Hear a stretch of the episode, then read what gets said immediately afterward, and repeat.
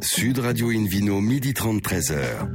Alain Marty. Bonjour à toutes et à tous, ravi de vous retrouver à bord de Invino Sud Radio. Je rappelle que vous pouvez nous écouter à Marseille par exemple sur 95.1 depuis la boutique Nicolas par exemple au 159 rue de Rome. Vous savez, nous sommes la seule émission de radio au monde à 100% dédiée à l'actualité des vins et aux spiritueux. On peut se retrouver sur Facebook et le compte Instagram Invino Sud Radio. Voilà, c'est dit un menu qui prêche comme d'habitude la consommation modérée et responsable avec tout à l'heure Jean-Philippe Janssen, humoriste français mais également grand amateur de vin.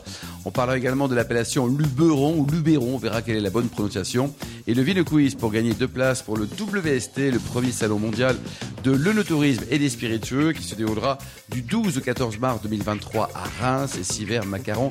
Fascination de la marque Chef et Sommelier. Pour gagner, il faudra jouer sur invinoradio.tv. À mes côtés aujourd'hui, Hélène Pio, chef de rubrique au magazine Régal, Laurence Perrault, notre consoeur de Sud Radio, animatrice sur M6, ainsi que Philippe Forbach, meilleur sommelier du monde. Bonjour à tous les trois. Bonjour, bonjour. Bonjour.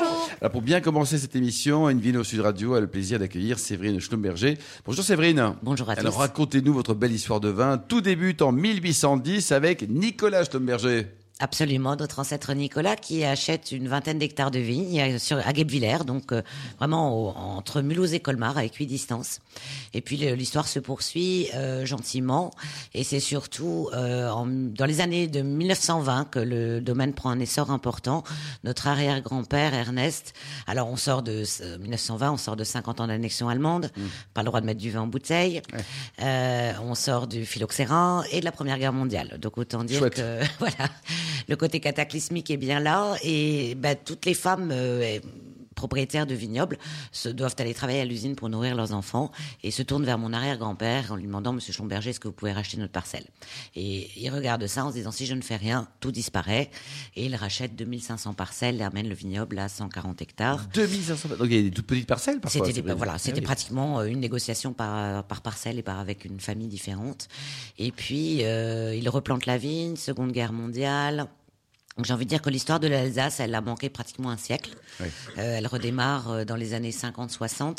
Malheureusement pour la région, elle redémarre sur euh, des vins beaucoup très sulfités qui donnent mal à la tête, le petit ballon qu'on boit avant d'aller à l'usine à Paris. Ouais, alors ça c'était avant, faut le dire et faut le répéter. Hein, ouais, malheureusement, elle a redémarré son histoire euh, bah, sur une mauvaise réputation.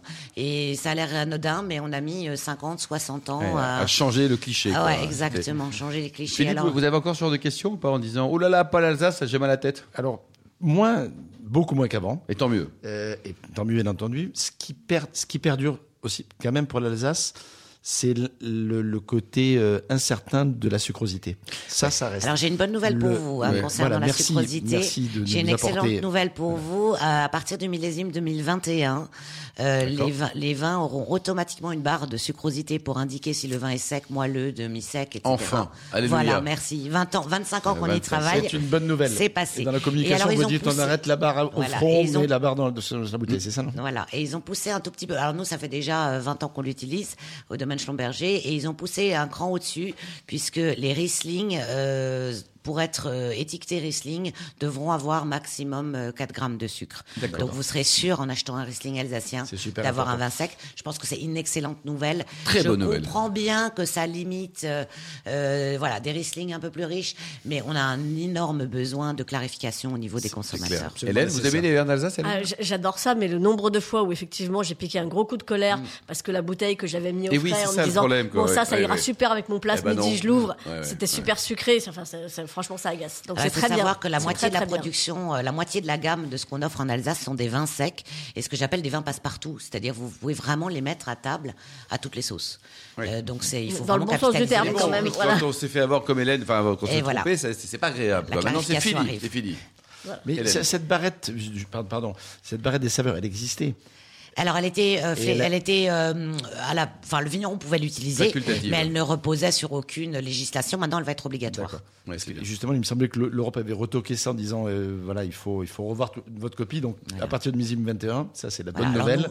nous, On utilise ça depuis 20 bouteilles. ans et c'est le meilleur, la meilleure chose qu'on ait faite depuis 20 entendu. ans. Bravo l'Europe. Hélène, Euh, alors effectivement, vous, vous disiez les vins d'Alsace vont avec tout, et grâce à cette euh, nouvelle étiquette, euh, on va effectivement savoir avec quoi les marier plus facilement avant même d'avoir ouvert la, la, la bouteille. Euh, J'ai lu que vous, vous aviez coutume de dire faut avoir du vin d'Alsace dans son frigo comme de la bière ou du champagne pour les cas où. Alors euh, bon, J'appelle ça les juste au cas où. Voilà, moi j'ai un certain nombre de vins que j'ai juste au cas où dans mon frigo, qui sont les pinots blancs et les pinots gris AOC alsaciens, euh, qui sont vraiment les vins euh, absolument passe-partout. En fait, vous, vous me dites dans quel pays vous êtes, ce que vous mangez ce soir, je vous trouve un vin d'Alsace qui va avec. Donc que je vous dise que je vous dise raclette ou pas de taille. je suis tiens. prête. D'ailleurs, je- vous dis les deux. Tiens, une raclette, un pas de taille avec Bah, quoi une raclette, on va aller sur un Riesling, euh, forcément, peut-être un Sylvaner pour vraiment les amoureux du, du sec sec euh, très euh, minéral. Et puis un pain de taille, on va aller sur un Pinot Gris. AOC, on peut aller sur du grand cru et éventuellement des Gewürz pour ceux qui aiment un peu plus de sucre. Mais en fait, c'est vraiment une région pour moi qui est absolument incontournable. Euh, du, du- on a du Pinot blanc sec et facile à boire jusqu'à la plus opulente des vendanges tardives. Nous sommes une des seules régions au monde à offrir une telle diversité de vins blancs. Il faut le rappeler. Euh, on a souvent été un peu le parent pauvre euh, de, de- de- des consommations de vin. J'ai envie de dire aujourd'hui, il n'y a pas de meilleur moment pour consommer l'Alsace pour deux raisons. Euh, la Bourgogne devient quand même assez intouchable. On a des, des Riesling grands crus qui sont largement à la hauteur des grands blancs bourguignons même si c'est un style différent. Et puis euh, aujourd'hui, euh, on est, on a considérablement allégé nos assiettes depuis 15-20 ans. Euh, on voit bien, on- alors les pokéballs, les salades, les ci, les ça, les sushis et compagnie. Ah, l'Alsace, elle fait carton C'est plein parfait que là-dedans. c'est. ouais. Et faut pas oublier le, le rouge aussi, parce qu'il il est de, de mieux en mieux, quand vous faites référence à, à nos amis bourguignons. Oui, bah, le rouge, le pinot noir, c'est le vin qui a le plus, euh, euh, qui a le, le plus progressé, on va dire, ces dix dernières années en termes qualitatifs. On a des pinots noirs aujourd'hui qui ne, qui ne font pas rougir. Et d'ailleurs, euh, ils sont demandés, euh, cela, on n'a pas de souci. C'est grâce au seul. climat aussi qui a évolué ou pas? Oui, le climat euh, forcément aide. D'ailleurs, faire des Riesling devient très très compliqué en Alsace. Ça, ça va être le, le cépage compliqué. Après, on fait du vin depuis les Romains. Moi, quand j'ai un mauvais, une mauvaise journée, je Vous appelez un bon, Romain, vous dites euh, salut. Ça va le faire. On, a, Ouais. on s'est toujours adapté. Donc, euh, l'homme Hélène, doit qui a s'adapter. bien connu les Romains d'ailleurs, Hélène. hein. Alors effectivement, j'ai- j'ai j'ai bien bien connu les Romains qui, qui ont d'ailleurs, qui sont à l'origine d'ailleurs effectivement du, du, du domaine, enfin des vignes en tout cas dans, dans, dans, dans ce coin-là, euh, là où sont aujourd'hui vos, vos parcelles. Vos parcelles, c'est quand même un immense domaine parce que euh, vous, vous avez 130 hectares contigus à force de racheter les petites parcelles de grand-père là. Euh, vous, vous êtes arrivé à 130 hectares. Euh, c'est le plus grand bloc viticole d'Alsace. C'est le plus grand domaine privé d'Alsace. Et alors, c'est un peu là que se trouve le challenge parce que pour nos auditeurs, euh, 130 hectares, c'est 850 kilomètres de vignes. Donc, on va de Guebwiller jusqu'à la Bretagne. Nos équipes doivent parcourir ça entre 13 à 17 fois par an avec des coteaux qui sont assez extraordinaires. C'est, on est très, très proche euh, euh, du Rhône, hein, sur le, le, le type de coteau de ce, Du Rhône Nord. oui, du Rhône Nord, oui, que l'on que l'on cultive. Donc c'est des terrasses, on travaille encore avec les chevaux. Enfin c'est c'est voilà, c'est pas banal comme vignoble. Alors ça ça vaut la visite, hein, je vous le suggère. Si vous ne souffrez pas du Alors vertige. justement, en parlant de visite, mon cher Philippe Fourbrac, l'Alsace, euh, région pionnière en matière de no-tourisme. Le hein. tourisme, la route des vins d'Alsace, c'est quand même une référence absolue. Les villages ne s'y sont pas trompés, ils sont fleuris, accueillants. Les vignerons accueillent. Je ne sais pas si euh, chez vous. Alors, on a un nouveau espace avez- dégustation depuis 2019. On offre Magnifique. trois, voilà, on offre trois types de visites, dont une pour les amoureux du vin, c'est la visite en 4x4 dans les vignes. On vous emmène pendant une heure dans les vignes, plus la cave, plus la C'est pas dégustation. complètement écolo, ça, je me trompe que c'est un Oh, 4x4 non, c'est électrique pas- ou, euh, Non, c'est- malheureusement, non, c'est un vieux Land plus, Rover. hein. Oui, ça viendra peut-être. Mais Changement climatique, euh, vigne, HVE3 et 4x4. Cherchez l'intrus dans la Oh, phrase. non, non, non. Alors, c'est pas, on parle pas du 4x4 à l'américaine. On un parle pas du 4x4 gros à pédale. SUV. À pédale. Un pédale. On peut vous faire courir derrière si ça vous vous sentir mieux, mais il peut faire chaud. En tout cas, la, la région se prête bien à, à pouvoir venir euh, en profiter. Complètement, complètement. vous parliez Sur un à ça week-end. quand même des paysages. hein. Oui. C'est pas plat l'Alsace. Hein. Et puis alors l'Alsace offre euh, un nombre d'activités. Alors il y a un site qui s'appelle Bonjour Alsace que je vous Oui. recommande, qui vous liste toutes les activités que vous pouvez faire dans un week-end en fonction de l'endroit où vous vous Très sympa, situez. Et c'est quand même euh, voilà à 3 heures de Paris en TGV et vraiment c'est. Et en toute saison, c'est agréable. Mais Absolument. Ah, l'hiver, c'est On très va sympa. éviter janvier-février. Il peut faire jusqu'à moins 15. Il y en a qui ont du mal à supporter. santé. on voit qu'on a de moins en moins froid. On pédale un peu plus dans le Range Rover, hein. Hélène, dites-nous. Alors effectivement, de venir vous voir, c'est en effet une, une, très très bonne idée. Euh, D'autant plus que on peut aussi admirer votre travail de maçon. Vous avez des, des kilomètres de murs. Alors on a encore de, à temps plein euh, de ce qui, qui s'appelle des muraillers, des, qui fabriquent des, des murs en pierre sèche.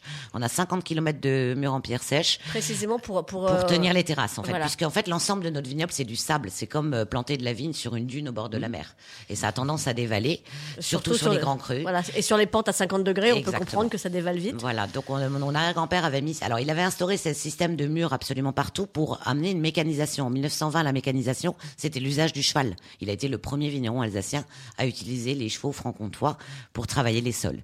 Et puis aujourd'hui, bah, ça c'est devenu euh, plus fréquent. Et voilà, donc c'est vraiment, euh, c'est et c'est quatre grands crus surtout euh, sur ce domaine. C'est ça la particularité. Guebwiller est la seule commune à s'enorgueillir de quatre grands crus. Alors quatre grands crus, c'est quoi?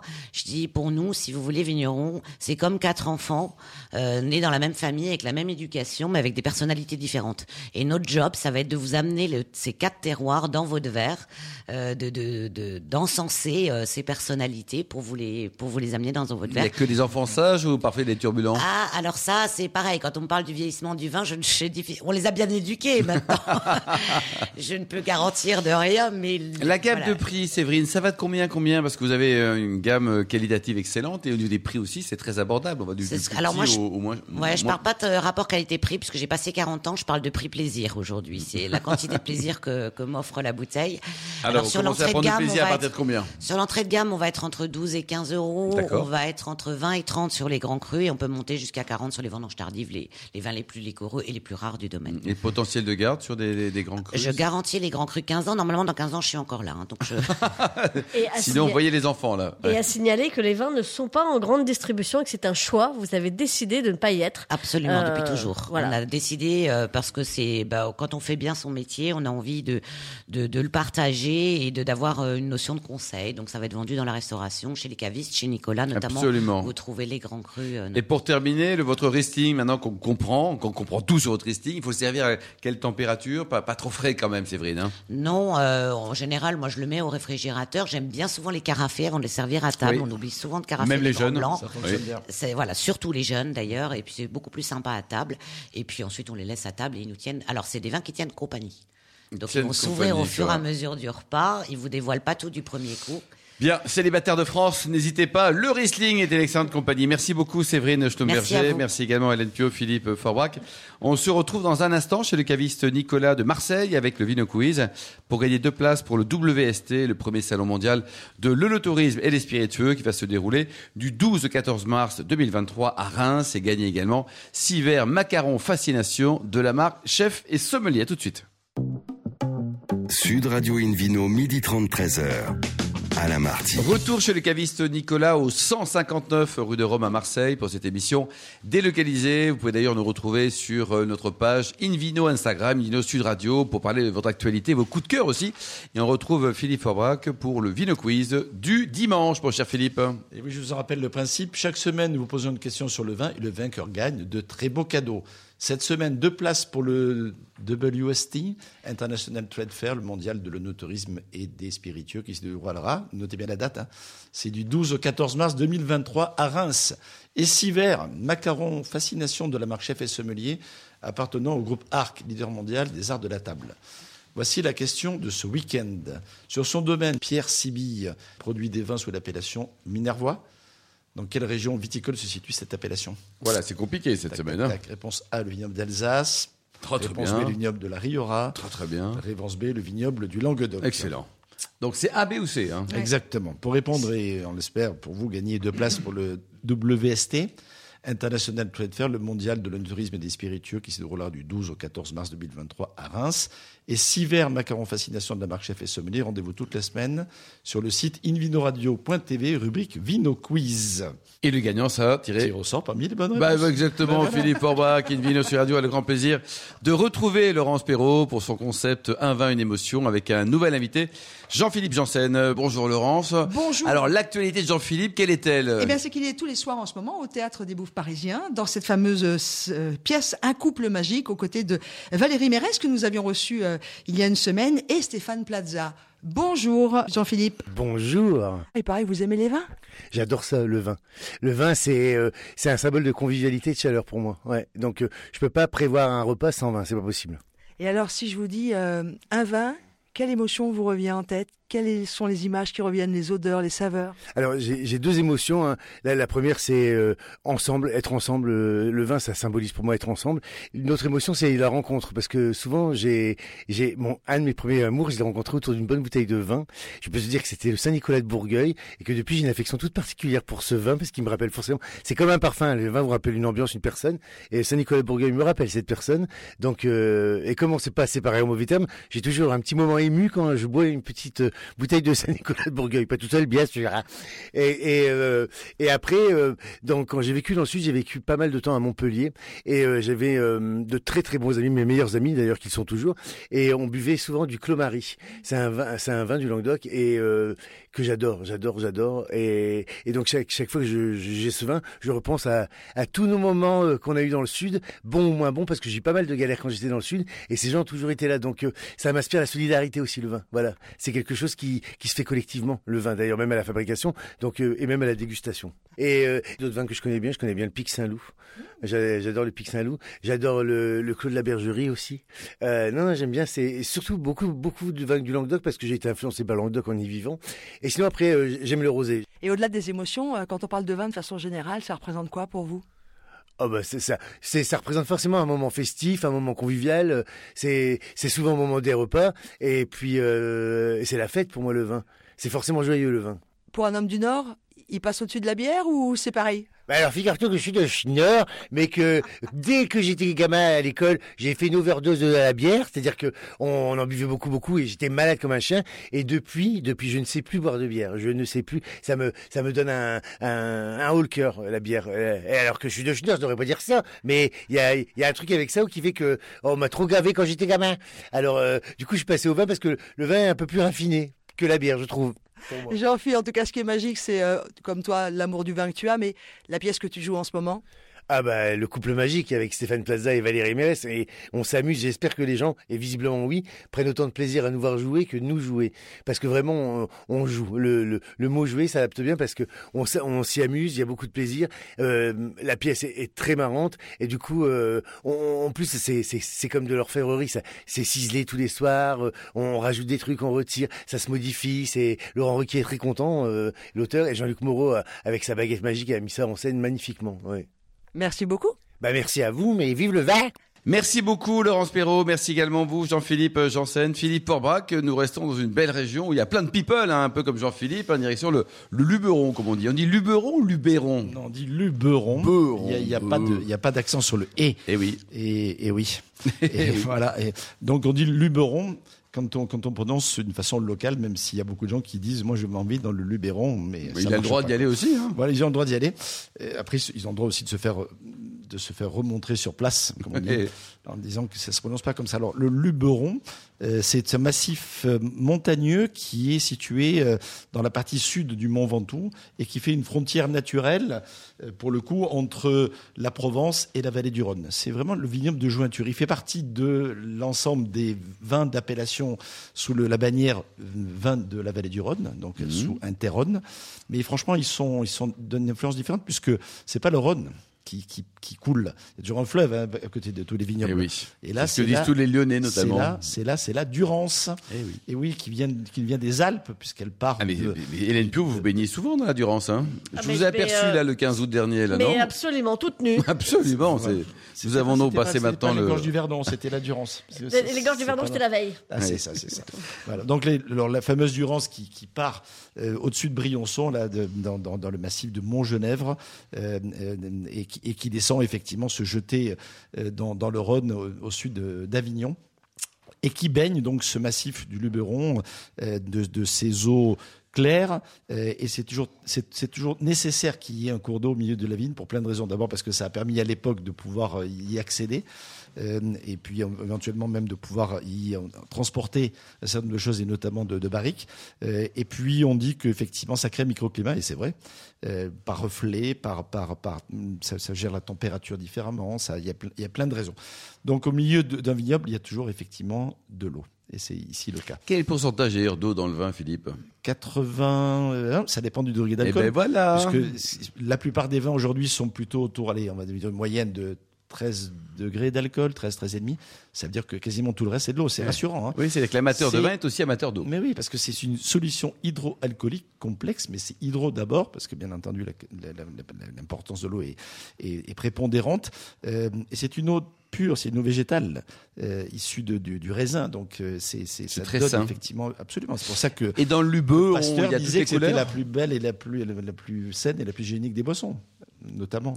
Est-ce qu'il y a les trois couleurs dans Il y a cette les trois région couleurs, exactement. Alors on y produit, euh, comme toujours euh, dans le sud, beaucoup de rosé. Hein.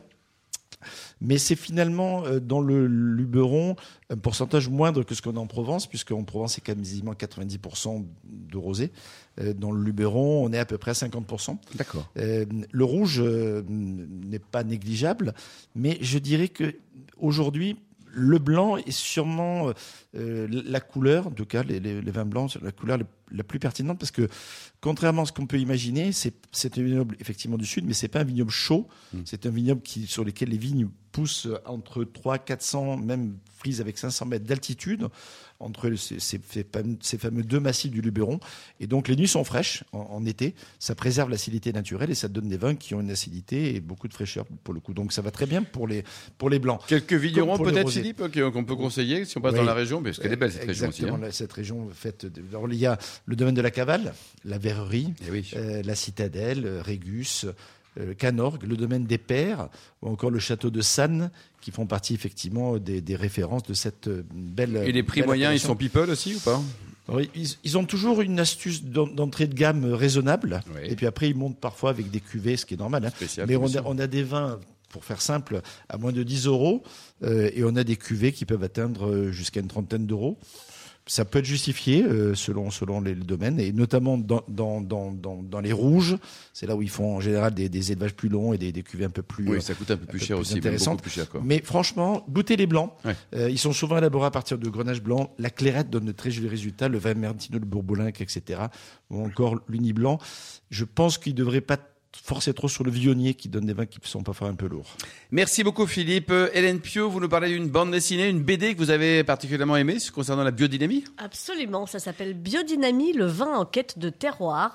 Euh, c'est Chez la- Glénat, édité- aux éditions Glénat. Glénat, Bel éditeur. Absolument. Euh, dans la collection Vinifera, la grande histoire de la vigne et du vin. Euh, donc euh, il y a déjà beaucoup de tomes qui sont parus euh, dans cette dans cette collection. L'idée à chaque fois, c'est de prendre une époque ou un concept viticole et puis et puis de l'explorer via la bande dessinée. Et à chaque fois, j'aime beaucoup parce que la bande dessinée est toujours sympa et puis et puis on apprend un tas de choses. Eh oui. Alors, dans cet opus-là, ils sont pas tous dessinés, scénarisés par les mêmes, mais cet opus-là est scénarisé par Corbéran et Fabien Rodin. Les dessins sont de Federico Pietrobon. Euh, est, c'est, très récent, hein, il est sorti au mois de mars. Et hum, alors, on retrouve un couple qu'on avait déjà vu euh, dans euh, Bio, le vin de la discorde. Euh, Louise et Émilien, deux, deux vignerons euh, qui sont euh, du côté de Montpellier, Euh, un jeune couple qui a eu un bébé depuis le dernier livre et ils font des bébés Quel est le prénom de l'enfant? Jules. Ah bah très bien. Alors Je- une grosse bise à Jules. Je savais que ça allait vous intéresser. Euh, et donc, euh, eh bien, euh, Louise et Émilien se sont lancés cette fois-ci dans la biodynamie. Euh, et, et, euh, et bien leur en prend parce que leurs vins sont super, mais mal leur en prend parce que comme ils sont super, ils suscitent des jalousies. Et euh, on leur met beaucoup, beaucoup, beaucoup de bâtons dans les roues. Donc pourquoi est-ce que la biodynamie suscite autant Eh de levées de boucliers? Le, le vin aborde toutes ces, toutes ces thématiques-là en essayant de pas prendre parti. Alors, ça prend un peu parti quand même parce que forcément, c'est un peu les gentils biodynamistes Eh contre oui. les méchants conventionnels. Mais mais il y a quand même plein de choses expliquées au passage pour une raison simple, c'est que le conseiller éditorial, c'est Jérôme Baudouin, le rédacteur en chef de la RVF, Très bien. euh, qui s'y connaît donc un petit peu en vin, euh, et qui éclaire euh, la BD en amont et en, en aval, avec une préface et une postface hyper riche sur la vie de Rudolf Steiner, le, le, le- Un grand copain de David Cobold. l'homme qui a, on va dire, mis en mots le principe de, de la biodynamie. Biodynamie qui, on le rappelle, ne, ne concerne pas juste des petits, lang- des petits domaines qui se lancent en Languedoc. Hein, enfin, Latour, Palmer, Pontécanet, Oui, des Quimins. grands, des grands. Voilà, des, euh, Il y a également pour des ne citer très que Bordeaux, euh, Roderer, Massamiel, enfin voilà, il y a, il y plein de gens qui s'y sont mis depuis très très très longtemps. Ça fait 56 pages, ça se lit très vite, mais vraiment on apprend des choses. Ça coûte 14,95 euros et c'est aux éditions Glénat, Biodynamie, le vin en quête de terroir. Merci beaucoup, Mélène Pio. Merci également à vous, Jean-Philippe Janssen, Séverine Souberger également, Laurence Perrault, Philippe Forbrac, ainsi qu'aux aux millions d'amateurs de vin qui nous écoutent avec passion chaque week-end. Un clin d'œil à Justine qui a préparé cette émission, ainsi qu'à Sébastien pour la partie technique. Fin de ce numéro d'Invino Sud Radio. Pour en savoir plus, rendez-vous sur le site hein, sudradio.fr, invinoradio.tv, la page euh, Facebook ou notre compte Instagram Invino Sud Radio. On se retrouve samedi prochain, ça sera 13h30 précise pour un nouveau numéro délocalisé chez Nicolas, le caviste qui a été fondé en, en 1822 et qui fête donc cette année son bicentenaire. D'ici là, excellent week-end, restez fidèles à Sud Radio, encouragez tous les vignerons français et surtout respectez la plus grande démodération.